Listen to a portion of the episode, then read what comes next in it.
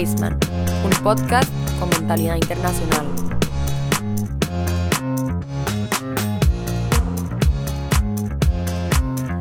Reciban un cordial saludo comunidad Wasteman, Shabbat Shalom para todos los que nos están escuchando en este momento desde su casa, desde su automóvil o en cualquier lugar donde usted esté, perdón, sintonizando este podcast. Hoy, como todos los viernes, junto al More Rashi Zamora, vamos a estar desgranando la paracha de la semana y algunos temas interesantes que sé que les va a llamar la atención.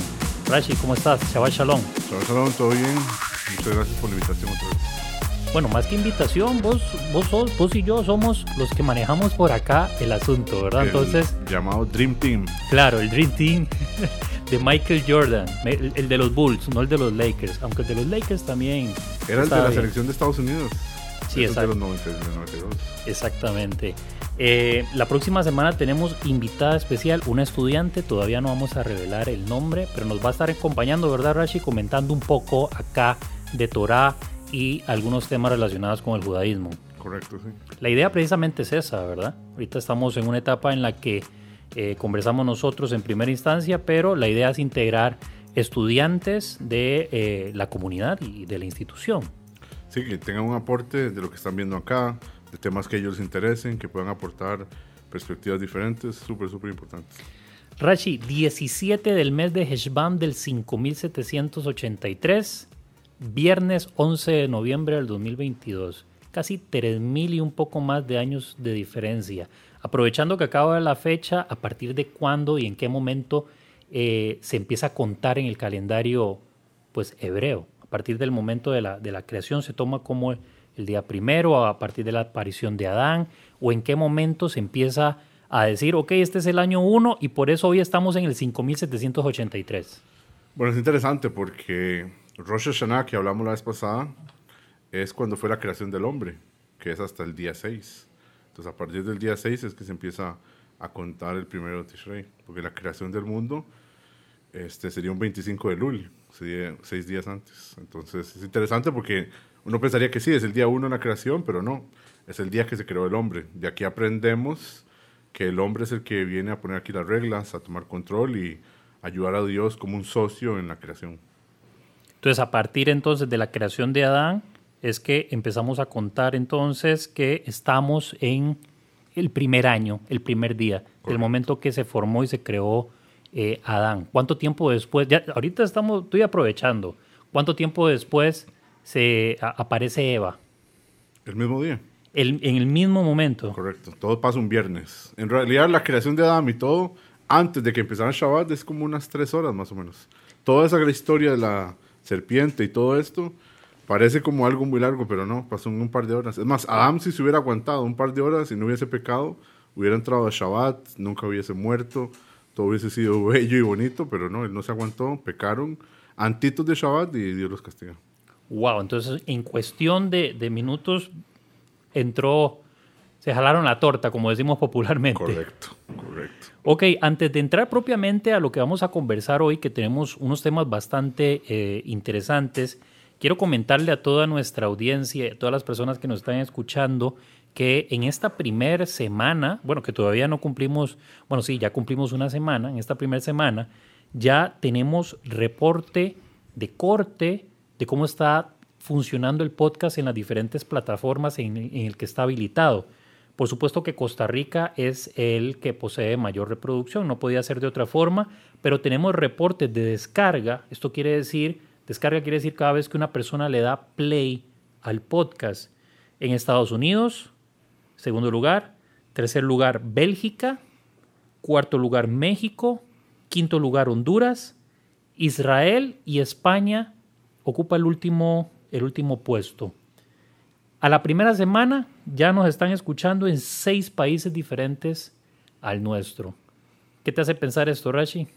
De que es muy impresionante, es muy bueno y es una gran responsabilidad.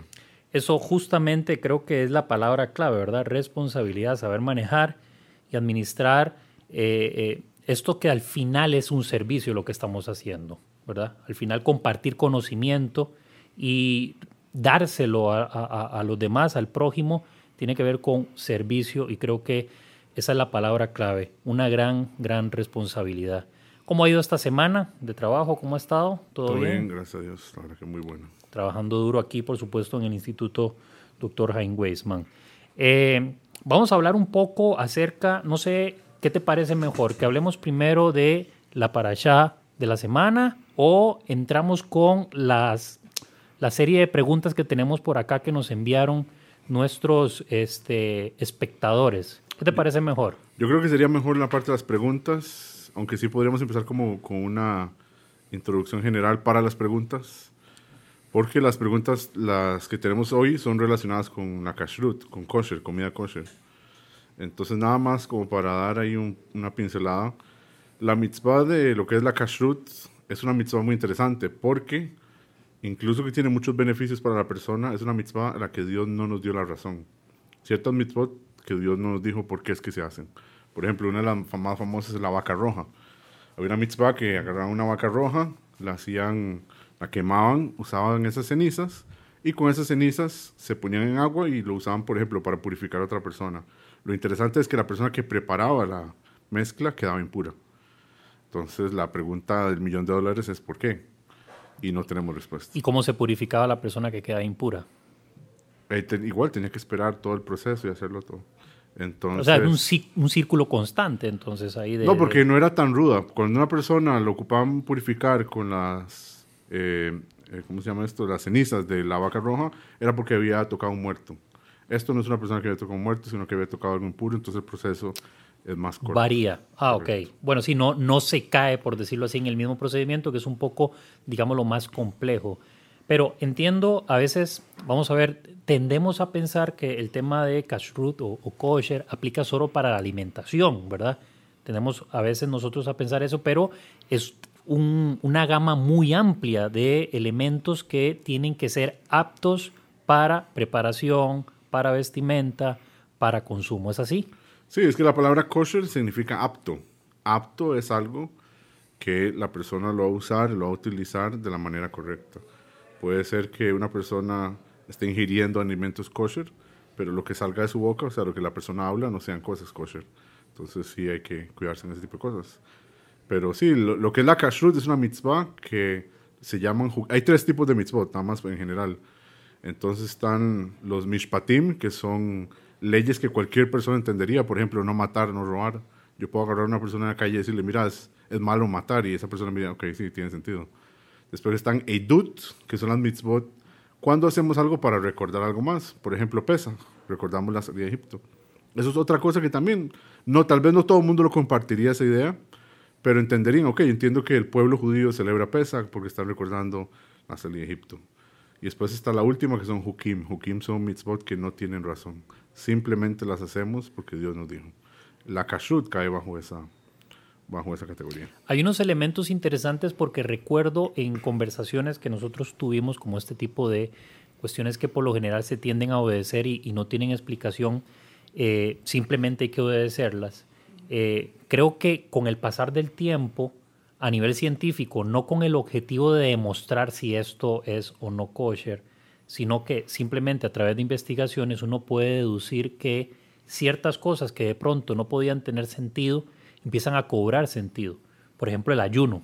¿verdad? Hace un tiempo habíamos conversado cómo el, abstenerse de alimento, ¿verdad? que tiene que ver con eh, la alimentación trae placer y otras cosas, pero el abstenerse de alimento, que es negarse a consumir eso, no tiene que ver solo con la negación a no sentir placer al momento de consumo, sino que está comprobado, de hecho hay un premio Nobel que lo ganó en el 2015, ahorita no recuerdo el nombre de este científico, que comprobó que después de, de las 15 horas de ayuno, específicamente, el cuerpo entra en un periodo que se llama autofagia y empieza a comerse no solo la grasa mala que posee nuestro cuerpo, el exceso de la misma, sino es un proceso de rejuvenecimiento celular.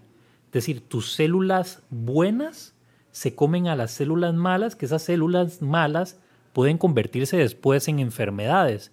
Entonces es un proceso de purificación, ¿verdad? Además, y un proceso de curación. Es decir, yo al ayunar me estoy sanando por dentro. Y ya no es una cuestión solo, que, que lo sabemos que es espiritual, sino también es una cuestión física. Está demostrado que las personas que ayunan constantemente viven más años que las personas que no ayunan.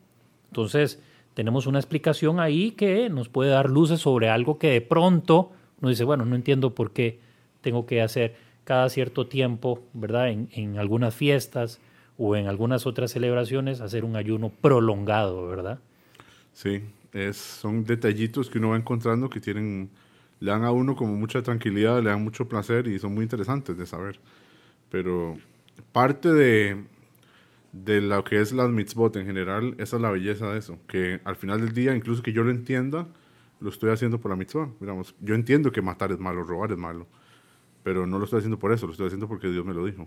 Entonces, aprendemos de estas mitzvot como kosher, que no sabemos la razón, que todas las demás deberían ser así. Tengo que tener como esa actitud. Claro, y bueno, digo lástima porque estos temas pues fluyen y surgen en este, pues aquí en esta conversación pero después podríamos mencionar las fuentes, ¿verdad? Para que nuestra audiencia después no piense que nos la estamos inventando o que estamos, ¿verdad? Para acomodar un poco el discurso. Pero incluso leí hace algún tiempo sobre eh, un médico que comprobó que al, cuando utilizan esta, las los tefilín. Los tefilín, ¿verdad? Creo que es en el brazo izquierdo donde se... Ok, que es, aquí hay una vena que conecta con, con, con el corazón. Este, si, este doctor que no es judío, él todas las mañanas al levantarse toma un tefilín, o sea, él se compró uno, porque se dio cuenta que presionar esa arteria que va al corazón durante un periodo de tiempo ayuda a la sanidad de este, el bombeo de sangre.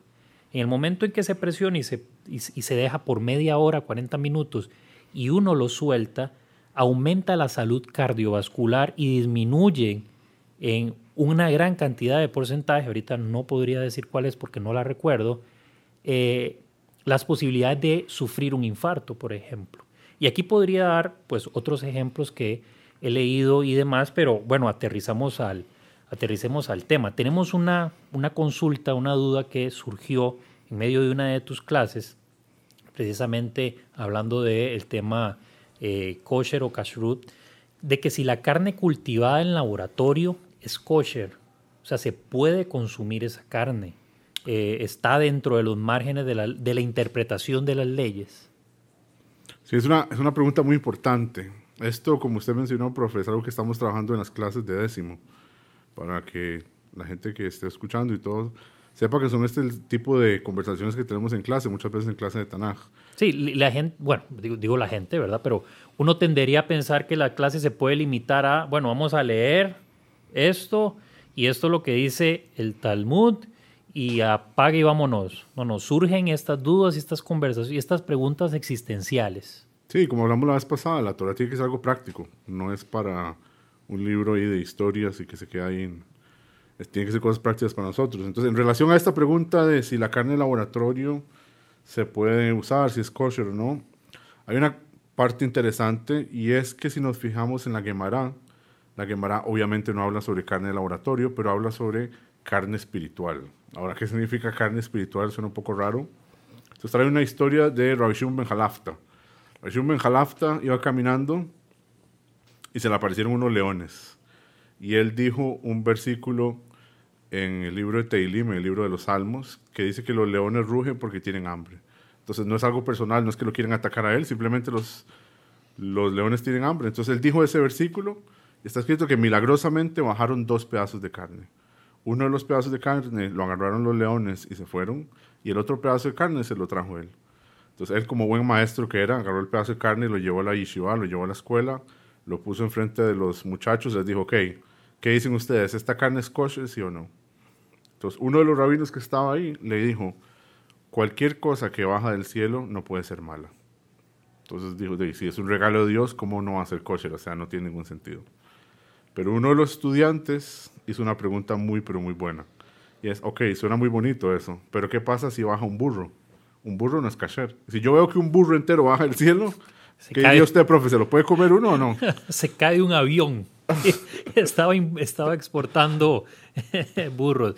Eh, es que primero, bueno, si me preguntas así, me dejas un poco entre la espada y la pared, pero yo diría que habría que definir qué es que cae del cielo, ¿verdad? O sea, qué significa que algo cae del cielo. Digamos, digamos que yo milagrosamente veo como un tipo de profecía o veo como un tipo de ángel, o que sea, y yo veo que un burro, digamos, si a mí me preguntaran, yo diría que yo no me puedo comer eso. Incluso que venga del cielo, ¿verdad? Incluso que se vea ahí la luz y todo lo milagroso. Ah, yo ok, de personal- esa forma. De esa forma, yo a nivel personal, yo diría que eso no es kosher. Sí, porque Yo. eh, existe, el, eh, existe ya, eh, si no me equivoco, eh, eh, el mandato directo de que ese animal o ese tipo de animal no se debe de comer. Correcto. Y eso, eso fue lo que los muchachos estaban discutiendo en Yeshiva. Eh, Pero es un burro, obviamente no se puede comer. Y el rabino dijo, sin temblar, todo lo que cae del cielo es bueno. O sea, no, no pongan tela de duda. Ahora, muy bien, eso suena muy bonito, pero ahora nos ponemos en mil problemas acuerdo a la ley judía. ¿Por qué? Porque nosotros sabemos que para consumir un animal se tiene que hacer lo que se llama la shejitá, que es el faenado ritual. Entonces, vamos a agarrar un burro y le vamos a hacer la shejitá, o no hay que hacérsela también. Porque, ok, el animal es kosher, digamos, este burro milagroso es kosher. ¿Hay que hacer la shejitá, sí o no? ¿Hay que salar la carne, sí o no? Es muy parecido a la historia de la carne de laboratorio. Es una carne que es carne, pero ¿qué estatus tiene? ¿Es vida, no es vida? Al final, en relación a esto, lo que, lo que termina con lo del burro es que no se haría shejitá, porque no, no se consumiría, porque hay un problema más grande de todo esto, y es que nosotros nos cuidamos mucho con una cosa que se llama mares ain. Mares ain es como el mal de ojo. Si una persona me ve a mí, especialmente una persona religiosa, por ejemplo, con kippah y todo puesto, matando un burro y comiéndomelo, ¿qué van a pensar? ¿verdad? Queda cualquier interpretación, queda abierto. Entonces los rabinos dijeron, ok, sería kosher y todo, pero mejor lo dejamos ahí para que viva su vida tranquilo en el campo y listo. Pero, este, En otras palabras, es mejor no jugársela. mejor no jugarse. Mejor no jugársela en, en- en una situación como esa, digamos, aplicado a este, a este contexto que estamos hablando, ¿verdad? De la carne producida en laboratorio. Creo que aplica el mismo sentido para los alimentos transgénicos, que son los alimentos eh, eh, manipulados genéticamente. Es cuando, no sé el término científico, pero es cuando, por ejemplo, yo de células de un pez, e- e- esto se hizo, de células de un pez como el salmón, manipulo genéticamente esa, ese cromosoma, lo injerto en el cromosoma de la semilla de un tomate, siembro este tomate, nace una, eh, o germina, digamos, una, eh, un fruto a partir de esa manipulación, y si el tomate, por ejemplo, duraba eh, tres días fuera de la refri sin descomponerse, ahora a partir de la manipulación genética que hicieron con el salmón y la semilla de tomate, este tomate va a durar un mes entero sin descomponerse. Es decir, manipulan genéticamente, eh, valga la redundancia, el código genético, en este caso de ciertas semillas, para generar mayores, mayores perdón, eh, rendimientos. Esto pasa mucho con la soja que se produce y cultiva en la India. Tiene un rendimiento, y claro, la industria alimentaria ha aprovechado esto para, para hacer negocio. ¿Cómo no podía ser de otra forma? ¿Verdad? Pero, eh, en fin, no te hago la pregunta porque sé que es algo que habría que posteriormente consultar, eh, pero creo que básicamente están jugando los mismos axiomas acá. Sí, hay- aquí hay un punto que aplica las dos cosas, incluso lo que usted acaba de mencionar, y es volviendo a lo de la carne de laboratorio. Nosotros tenemos una prohibición de que yo no puedo consumir carne de un animal que todavía está vivo. Eso, el judaísmo es muy cuidadoso al respetar los animales. Por eso la shejitá, todo el punto de la shejitá es que el animal sufra lo menos posible. Esa es la idea. Entonces, consumir productos de un animal que todavía está vivo es un pecado. Entonces, por ejemplo, si yo agarro este animal, por ejemplo, una vaca, la vaca es kosher, en teoría. Tiene que estar saludable, no puede estar enferma, hay muchas reglas, pero es un animal kosher. Si yo agarro una, agarro una vaca y le saco las células, que es parte para el proceso este de hacer la carne de laboratorio, y la vaca todavía está viva, yo no puedo consumir nada de eso. Y no solo eso, hay una parte aquí interesante. En el judaísmo se cree que hay siete leyes que se llaman las leyes de Noah. Perdón, antes de que digas eso, un paréntesis. ¿Aplica lo mismo con la leche del animal? No, no aplica lo mismo. Ah, Ok. Estamos hablando sobre la carne. Ah, ok. más, per se. ok. Entonces, las siete- estas siete leyes de Noé, las siete leyes de Noah, son leyes que aplican a cualquier persona, judía y no judía. Una de esas leyes es esa, la crueldad animal. Dios cree que nadie, absolutamente nadie, tiene que ser cruel con los animales. Entonces, por ejemplo, un animal que le cortaron un pedazo y todo, entonces sería, sería un problema. Ahora, hay otro problema con esto de la carne de laboratorio y es en relación a la kashrut. Tendría el animal entonces que haber sido faenado ritualmente, tendría que estar muerto porque no puede estar vivo por lo que acabamos de mencionar. Entonces, al final del día es, es, es un problema esto lo de la carne. Si tiene células animales, si es algo obviamente que se hace de plantas y todo eso, no hay ningún problema. Como lo mencionó usted, este, soja o cualquier tipo de ese tipo de alimentos. Hay, un principio a nivel legal que se llama indubio pro reo, que traducido más o menos es en caso de duda, mejor liberemos a la persona que está siendo acusada. Aquí sería indubio no kosher, ¿verdad? En caso de, en caso de duda, mejor no consumirlo, ¿verdad? Cuando, cuando, surgen estas discusiones, a menos de que ya haya un consenso, ¿verdad? Correcto, eso, esa es la parte más importante en relación a todo esto. Todos los temas que vamos a trabajar hoy en relación a kosher y todo eso son la lógica detrás de la pregunta, la respuesta, pero siempre, siempre uno tiene que preguntarle a su rabino local competente. Hablando, hablando de consenso, ¿ha habido algún alimento en algún momento de, de no sé, de la historia relativamente moderna, contemporánea, que haya estado en discusión y que no se debía consumir y que con el pasar del tiempo ahora es kosher? No, pero sí hay algunos que están vetados, por estos. Por ejemplo, yo no sé si usted sabía, pero la jirafa es kosher. La jirafa rumea y la jirafa tiene la pezuña hendida. Entonces la jirafa es kosher. Ahora, ¿por qué la gente no come jirafa? Entonces hay una creencia ahí afuera que es errónea, desafortunadamente. La gente dice, no, es que no sabemos cómo matar, cómo hacerle la shejita a una jirafa, porque es rarísimo.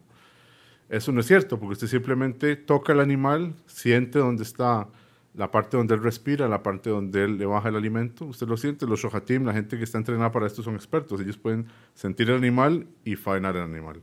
Lo que no se consume es por costumbre. Ya que no es una costumbre, en el mundo judío nunca se hizo comer jirafa, incluso que es un animal kasher, entonces hoy en día ni siquiera se produciría. Nadie en el mundo judío, este, obviamente ortodoxo, se va a meter a consumir este, por ese tipo de, por esas razones. Ahora, pasa también interesante con el pavo. El pavo es kosher. Ahora, hay gente que no consume pavo. Yo tuve un rabino en la yeshiva que la familia de él venía de un comentarista muy, muy famoso que se llama el Shelah. La familia del Shelah, ellos nunca conocieron el pavo. Entonces, cuando finalmente vieron, ah, esto es pavo, es kasher, esto y lo otro, no lo consumen por costumbre. Entonces, eso sí pasa bastante, que ciertas cosas no se consumen porque no hay una tradición ya de consumir ese alimento. Sí, no me imagino, o sea, cuesta. además que es, como mencionabas eh, hace un momento, creo que sería políticamente eh, incorrecto, ¿verdad? O sea, consumir carne, carne de jirafas, un animal que está en peligro de extinción. Entonces imagínate en la que ya se metería el mundo judío rabínico israelí, si ya de por sí tiene, como dicen los argentinos, un montón de quilombos, a veces eh, que apagar, que de pronto digan, bueno, a partir de ahora vamos a consumir este, eh, jirafas. En vez de shawarma de pollo, un shawarma de, de, jirafa. Pero resulta bastante, bastante interesante. Antes de continuar con la otra pregunta, me surge a mí una duda. En caso de emergencia de vida o de muerte, una persona kosher puede consumir alimentos no kosher. Si es porque la persona de verdad, de verdad. Digamos, te, lo describo. Pasa un huracán en una zona, ¿verdad? Eh, queda aislada por dos semanas y solo llegan provisiones eh, que no son kosher. Esta persona, dos semanas sin consumir alimento, eh, dependiendo, si es una persona joven, podría literalmente aguantar, pero en condiciones paupérrimas. Una persona ya con ciertas condiciones, qué sé yo, enfermedades, adulta y demás, no podría. No se exime, es decir, no hay una excepción a la regla por situaciones de vida o muerte. Sí, por situaciones de vida o muerte sí. Y es interesante, los judíos nosotros decimos bendiciones cuando comemos. Hay brajot, ¿verdad? Hay comida, este, ¿cómo se llama? Brajot para el pan, para el vino. El brajot está barú, atá, donai. Ok. Y diferentes bendiciones para cada producto. Y lo interesante es que si una persona tiene que comer algo que no es kasher y lo va a hacer por su vida, tiene que decir braja también. O sea, la persona podría estar consumiendo a cualquier cosa que no es kasher, pueden pensar en el ejemplo que quieran, y antes de comérselo tienen que decir la braja, tienen que decir la bendición, porque es por la vida. Ahora, hay muchas historias de gente que no lo hizo, ¿verdad? Tampoco es un pecado. Que una persona diga, mira, es que yo, yo no puedo, no puedo y that's it. Sí, no no sí. me atrevo a comer algo que no sea kasher. También ha pasado del otro lado. Pero por vida sí. Sí, la, la- la pregunta no tiene que ver con esto que a veces hace uno estirar el chicle, ¿verdad? Y si tal cosa, ¿verdad? Y si, no, no, ¿verdad? Sino más bien conocer un poco eh, eh, eh, sobre esto, ¿verdad? Que es tan, a veces uno pensaría hermético, pero no, hay, hay válvulas de escape. De hecho, durante la Shoah, este episodio fatídico en el gueto de Varsovia, que también estaban rec- recluidos judíos eh, hasídicos y de todas las denominaciones que vos te puedas ocurrir, eh, algunos casos decidieron no consumir, otros casos decidieron sí consumir, u otros decidieron sí alimentar a su familia y ellos no. Eh, estos dilemas que son extremos, ¿verdad? Eh, se, se condensan un poco con la observación que estabas diciendo. Y hablando de cuestiones hechas en laboratorio, ¿qué pasa con la carne de un animal clonado y no solo la carne, sino también la leche? Ok, eso es una pregunta que tiene varias partes. Una parte sería la parte ética y moral, si clonar es algo bueno o no, que me parece que habría que tener un podcast solo para eso, porque es un tema sobre ética, moral, o sea, es algo aparte, no tiene tanto que ver con kosher. Ahora, cuando clonan un animal, una de las partes más importantes es que lo meten de vuelta en un útero de otro animal. Entonces, si estoy resumiendo muy, muy, muy resumido, ¿verdad? Si el bebé nace de un útero de un animal que era kasher, ¿verdad? Y puede nacer y está saludable y todo, ese animal es kosher. ¿Por qué? Porque hay una regla que dice, por ejemplo, tengamos que tenemos una vaca y la vaca está embarazada y nace la cría. Y la cría viene sin las patitas. De yo no puedo saber si esa vaca tiene pezuñas ni no, porque nace sin, sin las patitas, ¿verdad? Es deforme. Entonces, en ese caso, la halajá, la ley judía, dice que uno sí puede consumir esa vaca. ¿Por qué? Si no puedo revisar, bueno, porque viene de una madre, usted lo ve literalmente viene de la mamá, es que era otra vaca. Entonces, en el caso de la clonación, este, eso es lo que, lo que pasaría. Igualmente va a estar en un útero y todo, y se podría consumir. Igualmente habría que hacer shehitá y todo eso. En relación a la leche, se podría consumir también. Y si yo puedo consumir carne con, digamos, leche con esa carne, ¿verdad? Porque tenemos una prohibición de no juntar carne y leche, también habría una prohibición, aplicaría bajo esa regla. La lógica es de que siendo que el animal nació y vino de un útero de otro animal que era kasher, clonaron una vaca y la pusieron ahí y nació de la vaca igual eh, normal, entonces aplican todas las leyes de la casa. Entonces sería kosher. Habría que tener cuidado también de no mezclar eh, la carne de esa vaca con leche, y, pero igual habría que tener todos los otros cuidados, ¿verdad? Cómo se mata, cómo se sala la carne, todos los otros cuidados de la kashrut. Sí, esta, esta tiene, por decirlo así, un menor grado de complejidad en comparación a eh, la pregunta anterior, ¿verdad? Que era carne, entre comillas, carne creada en, en- laboratorio. Que dicho sea de paso, es- estas, estas preguntas no son ni descabelladas por asomo porque ya hay, eh, hay una línea vegan, de comida vegana que eh, distribuye este tipo de, de alimentos. Y desde la, la- la primera década del siglo XXI ya sabemos de la clonación con aquella famosa oveja, eh, si no me equivoco, se llamaba Dolly. Dolly, eh, sí. Dolly de la clonación. Pero bueno, vamos a continuar entonces con la parashá de la semana, Rashi, que se va a leer mañana en todas las sinagogas del mundo judío. ¿De qué trata eh, la parashá de, de esta semana? Bueno, la parashá de esta semana se llama Bayerá. Bayerá significa como que se le apareció. Eso hace referencia al principio de la parashá de que Abraham tenía tres días de haberse circuncidado, hacerse el Brit Milá, y él está en el día que más duele. Eso es lo que dice la tradición, que después del Brit Milá, el tercer día es el más doloroso. Bueno, y tomamos en cuenta que él fue el que se lo hizo, ¿verdad? Como habíamos conversado anteriormente. Correcto, él fue el que se lo hizo. O sea, no, no me dio ninguna cirugía como eh, los Brit Milá que, pues, que ahora se practican, que es bajo, ba- casi, casi que supervisión médica, ¿verdad? Sí, entonces él está ahí, eh, convaleciente, ¿verdad? Esperando, y Dios se le aparece. Dios se le aparece y empieza a hablar con él. Dios se le aparece, él se pone a hablar con Dios, y aquí viene una parte muy interesante de la parasha, y es que se aparecen tres hombres que Abraham ve de largo. Y Abraham está hablando con Dios uno a uno, y deja a Dios hablando solo, y dice, no, yo voy a irme para donde los hombres. Y de aquí aprendemos que el invitar gente a la casa, lo que se llama Ahnasat Orhim, es más importante que haber rezado uno mismo, que la conexión con Dios. Lo aprendemos de Abraham. Por eso en el judaísmo es una parte súper, súper importante, tener gente para Shabbat, invitar gente, este, porque lo aprendemos aquí de Abraham. Ese era el modo de Abraham. Está escrito que la casa de Abraham tenía cuatro entradas, una en cada uno de los puntos cardinales porque él vivía de eso, le encantaba que la gente fuera a su casa. Entonces, cuando él ve a estos tres hombres que se acercan, él dice, esta es mi oportunidad, y va y los trae a la casa. Ok, pero hay algo que de pronto entiendo, digamos, la alegoría o la relación que haces, creo que me parece algo súper interesante que podemos seguir discutiendo, pero si lo pongo en contexto, estaba hablando con Dios y aparecen tres hombres. ¿Quiénes eran estos tres hombres y qué importancia tenían en ese momento para Abraham?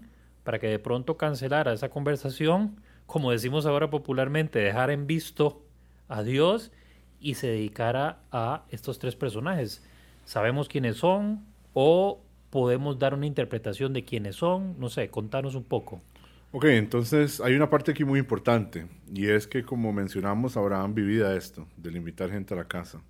Ese día en específico está escrito que fue un día muy pero muy caluroso. Y Rashi, el comentarista principal de la Torah, le explica que fue a propósito. Dios hizo a propósito que ese día fuera muy caliente, porque Dios dijo, yo conozco a Abraham. Él va a ver a alguien y lo va a invitar a la casa, y no debería, porque está, está malito, ¿verdad? Se acaba de operar. Entonces Dios a propósito hizo que ese día fuera muy, pero muy caliente. Y durante todo el día él estaba ahí parado esperando que alguien pasara para invitarlo, y no pasaba nadie. Y cuando él vio a estos tres hombres, fue como la única oportunidad. Por eso, en relación a lo que usted preguntaba, más a ir a, buscar quiénes eran ellos. Ahora, quiénes eran ellos es muy importante, pero Abraham no sabía. Abraham lo que vio fue tres hombres. Sí, digamos, lo que llamó la atención de Abraham era, eh, Abraham, perdón, era que habían tres personas que él quería atender. O sea, él, la identidad ni siquiera suponía quiénes podían ser. Correcto. Y aquí aprendemos algo muy importante. Voy a hacer como un paréntesis solo porque se lo mencionó. Y es que más adelante hay una historia en la parasha en relación a Lot. Lot, como nosotros sabemos, en la parasha pasada se había dividido y ahora está viviendo en Sodoma. Y cuando la parasha habla de la visita a Lot, dice que eran tres ángeles. Aquí dicen que eran tres personas. Y los rabinos preguntan si eran ángeles, aquí y allá, ¿por qué entonces dice que aquí son hombres, allá los llama ángeles? Entonces explican los Mefarshim algo muy interesante, y es que Lot era un hombre interesado. Él los vio como ángeles. Él dijo, ah, estos son ángeles, los voy a invitar a mi casa. Pero si hubiese sido una persona humilde, no le invita a la casa. Para Abraham dice que eran tres hombres. ¿Por qué? Mm. Porque él no vio el estatus. Si tiene plata, si no tiene plata, a él no le importa. A su casa él entra cualquiera. Y es una enseñanza súper importante. Sí, por supuesto. Y aprovechando que comentas esto, entonces, eh, vamos a ver, ¿eran ángeles entonces esos tres hombres? Correcto, eran tres ángeles. Los, los, ángeles entonces tienen forma, digamos, humana a partir de esto, o, o qué podemos aprender, qué nos puedes comentar en relación a esto. Ok, entonces el Rambam, que es una de las autoridades más grandes en el judaísmo, el Rambam dice que hay tres tipos de creaciones. Hay una creación que tiene Tsura Behomer, que es materia y forma, y siempre se está muriendo y creciendo de vuelta. Eso sería, por ejemplo, nosotros, los humanos, los animales, las vegetaciones. Es una creación que tiene materia, estamos hechos de materia, tenemos una forma específica, pero estamos hechos para este, venir y volver y así sucesivamente. Hay otro tipo de creación que también tiene materia y también tiene forma, pero no es igual. Por ejemplo, el sol. El sol se hizo uno y ese es el que va a dar vueltas hasta que Dios quiera. Lo mismo con la luna. Dios hizo la luna, tiene materia, tiene forma, ella da vueltas, pero no es la misma, no es la misma cosa un ser humano que la luna. La luna tiene ahí, de acuerdo al judaísmo, desde la creación del mundo, el ser humano no. El ser humano este, fallece, vuelve a nacer, reencarna, así sucesivamente. Y hay un tercer tipo de creación que no tiene materia, tiene tsura, tiene forma, pero no tiene materia, y esos son los ángeles. Los ángeles son seres que tienen una forma, usted los puede identificar, los puede ver desde largo, pero usted no les puede pegar un abrazo, por ejemplo. No podría saludar al lotico porque no tienen materia. pero eh, en este caso escuchan y hablan. Correcto. Ok, tradicionalmente, y esto en ocasiones resulta de una herencia de la Edad Media en el que la tradición eh, más fuerte en aquel contexto, ahora tenemos una, por decirlo así, una disputa de qué religión es la que la predominante. En aquel momento era la tradición católica cristiana.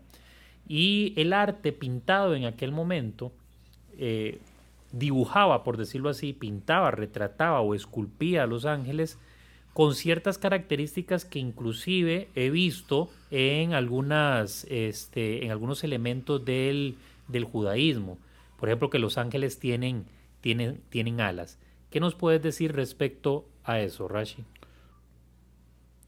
Bueno, profe, aprovechando este mismo recurso del Rambam, en este mismo libro, el Mishneh Torah, él dice que los ángeles tienen diferentes niveles. Hay 10 tipos de ángeles. Este, en la Torah, en el Tanakh, se hablan de diferentes tipos de ángeles y cada uno tiene como una misión diferente, una forma de relacionarse, por ejemplo, con los humanos diferente, una forma de relacionarse con Dios diferente. Entonces, varía, depende del tipo de ángel, cómo es que está hecho y cómo es que se ve.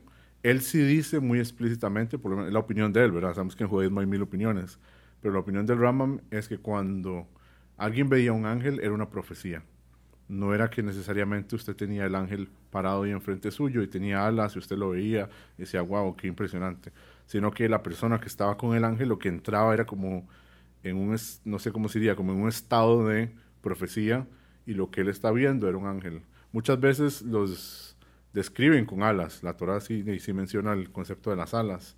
Ahora, ¿qué significa eso específicamente? Si son alas, alas, o es más bien la idea de volar o representan algo, ya eso es como un debate para todos los comentaristas rabínicos. Y ahora, los que están encima, bueno, no sé si la palabra es encima o rodeando o en la parte superior de el, arca, creo que se llama, ¿verdad? Eso no, no, no, o sea, son dos figuras, digamos, humanas que tienen alas, ¿verdad? ¿Son, en buena teoría, ángeles o otra representación? No, son ángeles, son querubines, que es uno de los diez tipos. Eh, de los diez tipos, y no vamos a listar todos, pero los más elevados se llaman hayot. Hayot viene, viene la palabra hayá, que son vivos, pero también puede ser como animales casi. Y después el nivel más bajo se llaman Ishim. Ishim viene la palabra Ish, Ish es hombre. Entonces los Ishim son como los de nivel más, más bajo. El Rambam se dice que incluso los Ishim tienen un entendimiento de Dios que el ser humano no puede llegar a entender. O sea, ellos, la manera como ellos experimentan a Dios, como ven a Dios, por eso no tienen libre albedrío porque no sería justo. ¿verdad? Una persona hoy en día puede ser atea perfectamente y decir yo no creo, si creo, y de ahí es donde viene parte de, la idea del libre albedrío. Un ángel, acuerdo a la tradición judía, no tiene esto, porque él ve a Dios, él se somete a Dios. Entonces no tiene ni siquiera como esta facilidad para decir sí, yo creo o no creo, él simplemente va y actúa. Una cosa importante para mencionar nada más en esto, en el caso de Abraham, que lo visitaron tres. Ahora, ¿por qué lo visitaron tres? Porque no lo visitó uno y le dijo todo lo que tenía que decirle y hizo todo lo que había que hacer. Entonces Rashi menciona ahí que los ángeles tienen una condición y es que ellos solo pueden hacer una misión a la vez. Entonces si a él lo mandan a curar a alguien, él tiene que ir, curar a la persona y devolverse. O muchos de ellos se desaparecen inmediatamente.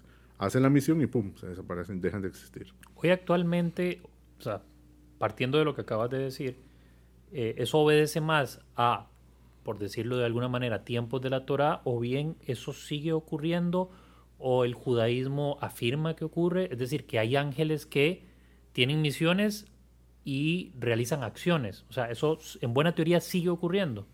En buena teoría sigue ocurriendo, sí.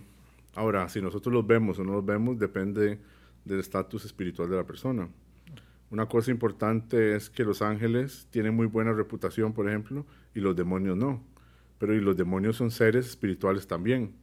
Y está escrito que hoy en día la gente no experimenta tanto sustos y ese tipo de cosas con demonios y cosas así, porque ellos no están interesados en nosotros. Somos seres tan bajos espiritualmente, el nivel es tan bajo hoy en día, que simplemente no se aparecen.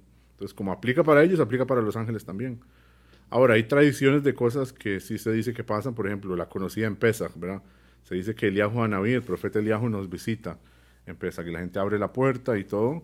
Y Eliahu hoy en día, como él no falleció, él se maneja en dos mundos. Él a veces aparece como un ángel, a veces aparece como Eliahu, como la persona per se. Entonces, él podría ser como un ejemplo de eso. Y no es parecido también, una, una vez escuché, leí, sobre cuando ocurre un Brit Milá, también hay eh, es, que hay una silla para que, que, hay un invitado, es que no sé si es, no sé si es Abraham, no sé si es Elías, no, no sé cuál sí, es. Sí, es, lo mismo, es para Eliab Naví. Ah, es, es, el mismo. Sí. Ok. Está escrito que él este, juzgó, por así decirlo, a los judíos. Él le dijo, una, una época donde él dijo a Dios, vea Dios, los judíos están pecando y están haciendo alboroto y está fatal la situación, ¿verdad? Y Dios le dijo, no me gusta que usted hable así de mi pueblo. ¿Por qué? Porque todos tienen el Brit Milá hecho. Entonces Dios le dijo, a, partir de ahora, es como un tipo, no de maldición, pero sí como de castigo, usted va a tener que estar en todos los Brit Milá. Ahora, hay una, nada más como un dato curioso de esto, está escrito que Eliab Anabí no se aparece donde hay pecadores. Él no, si hay un pecador, él no se aparece. Entonces está escrito que cuando uno va a un Brit Milá, todos los pecados son, Dios los perdona para que él se pueda aparecer. Es como una especie de, de, de Yom Kippur ahí. Es como una especie de mini Yom Kippur. Mini. Uno, nosotros le llamamos una segulada. Es como, es un buen tiempo para ir. Si usted sabe que hay un Brit Milá, es una buena para, una ocasión para ir.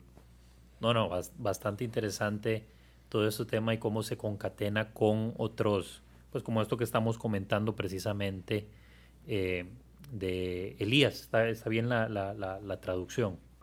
Sí, profe, efectivamente, así es como, así es como se dice. Ahora, continuando un poco con la historia de la parashá, en, este, Abraham asiste a estos tres hombres y ellos le revelan que ellos efectivamente son ángeles, les dicen que no son hombres cualquiera, y ellos tienen una misión. ¿Cuál es la misión de ellos? Bueno, cada uno tiene una misión, pero en general vienen a eh, decirle a Abraham las buenas nuevas de que va a tener un hijo, que es Isaac. ¿verdad? La, la pasada nació Ismael, que era el hijo de Abraham y Hagar, y vienen est estos ángeles y le dicen a Abraham, sepa que usted va a tener eh, un bebé con Sara. Ahora, Sara escucha toda la conversación desde atrás de la parte de atrás de la casa y ella se ríe. Ella le parece que esto es absurdo. ¿Cómo va a ser que ellos dos, que son súper mayores, van a tener un bebé y lo van a criar y todo eso? Y Dios le dice a Abraham, ¿cómo puede ser que Sara tenga esta falta de fe, verdad? Ella no, no, no puede hacer eso.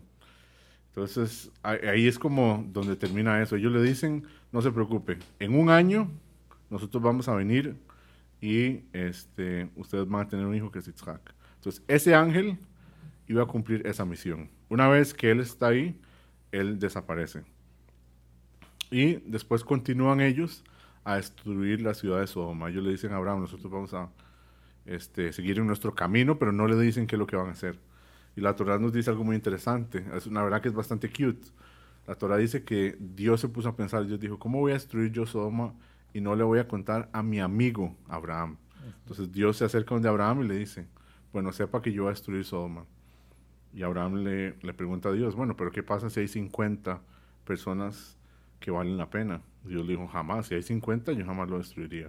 Se ponen a contar y no hay. Y le dice, ok, ¿qué tal si hay 40? Jamás, yo no destruiría si hay 40. Se ponen a contar, no hay. Y así sucesivamente hasta que llegan a 10. Que de ahí viene el concepto del miniam, ¿verdad? Nosotros estamos como miniam de esos 10. Él dice, ok, ¿qué tal si hay 10? Con 10 aguantas, ¿verdad? Es una congregación, 10 personas, por eso se usa el miniam. Y le dice, sí, si hay 10, se ponen a contar y no hay. Entonces ahí es cuando Dios decide, ok, vamos a tener que destruir Sodoma y Gomorra. Con esta alegoría, bueno, no es una alegoría, sino con esta historia que nos estás contando, que sucedió, podríamos entonces decir nosotros que al día de hoy, si no ha ocurrido un, una hecatombe, es decir, que Dios no ha decidido destruir, qué sé yo, un pueblo, la humanidad entera, es porque hay justos que están sosteniendo y que Dios cree que vale la pena que se siga manteniendo la humanidad, manteniendo pues lo que conocemos hoy nosotros como nuestro hogar. Sí, hay una tradición que dice que hay 36 justos en cada generación, nada más que son escondidos, no son como Abraham. ¿verdad? Hay personas que todo el mundo sabe, ok, eso es un tzadik que anda caminando. Ciertas personas que son conocidas y todo el mundo dice, sí, Moshe, Abraham, Mordejai en su época, Esdra, diferentes personajes, Saúl, Samuel. Pero hay otros Sadikim, otras personas justas que están escondidas, que a propósito ellos no quieren que la gente sepa y Dios tampoco. Y ellos ayudan y hacen todo, pero son lo que nosotros llamamos los Sadikim escondidos. Y el mérito de ellos mantiene el mundo en pie. Una cosa que es muy interesante también en relación a esto es que por eso es que Dios hizo el sistema de día y de noche. Porque cuando nosotros nos vamos a dormir de este lado del planeta, hay gente del otro lado rezando, estudiando Torah y todo, manteniendo como esa chispa viva, por así decirlo. Devolviéndome un poco a lo que comentabas acerca de cuando Dios le habló a Abraham y le dijo que iba a engendrar un hijo a través de, de Sara, eh, tuvo uno antes con la sirvienta, ¿verdad? Pero si no me equivoco es Agar. El Agar, correcto. Que dice, bueno, según la tradición, ¿verdad? Que de ahí provienen la otra, una gran rama que conocemos hoy nosotros como el, el Islam. ¿Es así? ¿Son especulaciones? En fin. Sí, la tradición sí dice eso, que los pueblos árabes vienen de Ismael. Y la en esta parasha viene que cuando ya nace Yitzhak y le hacen el Brit y él se empieza a criarse y todo, eh, Sara nota que Ismael puede ser como una mala influencia en su hijo Yitzhak y le dice a Abraham que tienen que sacarlos. Entonces Abraham saca a Hagar y Ismael de la casa y ellos van a dar al desierto y les preocupa porque Hagar dice, ok, hasta aquí llegamos y Dios le dice, no se preocupe. Un ángel se le aparece y le dice, yo también voy a bendecir a su pueblo. Toda la simiente que viene de Ismael también va a tener bendición y nosotros sabemos que es algo muy, muy popular, que los pueblos árabes son personas que tienen mucho dinero, tienen mucha bendición de verdad de ese lado. Ok. Rashi, ¿algo más que nos quieras comentar de la parasha? Tal vez algo que se haya quedado por ahí o más bien querés hacer como un cierre muy general de todo esto que hemos eh, aprendido hoy. Bueno, hay una parte que tiene, está muy conectada con educación. Me gustaría que tocáramos sobre eso en relación a estos dos hijos, Itzhak y Ismael. Ismael, cuando él hacen el Brit Milá, él tenía 13 años. Y a él se lo hacen porque él decide que él quiere hacerse el Brit Milá, él quiere esa conexión con Dios. Y después viene Itzhak, que es un baby. A él se lo hacen a los ocho días. Entonces la pregunta del millón de dólares es, ¿quién tiene más mérito? ¿El muchacho que escogió hacérselo o este bebé que no tuvo este, ninguna manera de elegir o escoger? Y nosotros aprendemos que el que tiene más mérito es Itzhak. Y uno podría preguntarse, ¿pero por qué? Si el otro está escogiendo con su intelecto, él está tomando la decisión. El chiquito que acaba de nacer, al rato, al rato no quería hacerlo. Pero de aquí aprendemos una enseñanza muy importante de lo que viene educación. Un niño hay que enseñarle que él tiene que conectarse con algo que va más allá del intelecto. Hay cosas que pueden ir más allá de lo que yo entiendo, por ejemplo, los valores. Hay cosas que yo puedo decir, mira, pero es que yo no entiendo por qué hacer eso es lo correcto. Ok, pero eso no significa que usted no tenga que hacerlo. O yo no entiendo por qué hacemos tal y tal cosa. Eso no, es, no significa que yo tenga que hacerlo. Porque si Dios guarde, ¿qué pasa si yo nazco y no soy una persona muy astuta o muy inteligente? Entonces, mi, ¿qué? mi relación con Dios va a estar limitada por mi intelecto. Eh, sería algo muy problemático. Itzhak representa esa conexión única con Dios, que es yo voy más allá. Entiendo o no entiendo, yo me conecto con Dios. Y cuando la persona se conecta con eso, le da la forma para poder estar a un estatus espiritual mucho más elevado, ¿verdad? Porque, porque la gente puede decir, ok, tal vez un niño cuando está pequeño le vamos a enseñar Torah, pero por poquitos, o solo ciertas cosas, o se lo vamos a controlar. Si la Torah fuera como las matemáticas, eso tiene mucho sentido, porque las matemáticas, yo, yo no puedo hacer ecuaciones si no sé sumar primero. La Torah no es así, la Torah es una experiencia, la Torah es vida.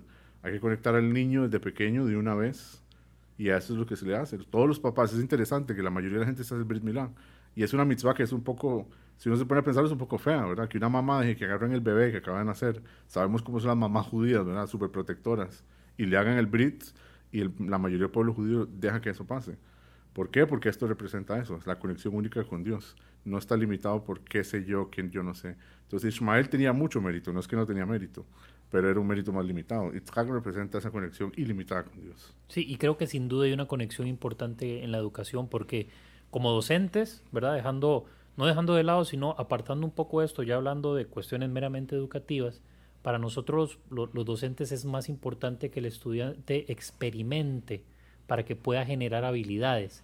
El conocimiento, es decir, aprenderse algo es importante, sí, pero más importante aún es que él sepa hacer algo con eso, que la educación y lo que está, el aprendizaje generado, valga redundancia, genere una experiencia. Y creo que efectivamente conecta muy bien lo que acabas de decir y amalgama con todo lo que hemos hablado. Rachi, muchísimas gracias. Con muchísimo gusto. Shabbat shalom a todos, como siempre. Shabbat shalom a todos y muchísimas gracias a usted que nos está escuchando y sintonizando en, como ya vimos al principio, en diferentes partes del mundo, apenas en, en, una semana que tenemos de programa. Esto nos tiene muy ilusionados y como dijimos al principio, eh, con mucho compromiso y responsabilidad. Le enviamos un cordial, un cordial saludo, que tengan una muy buena semana. Hasta pronto.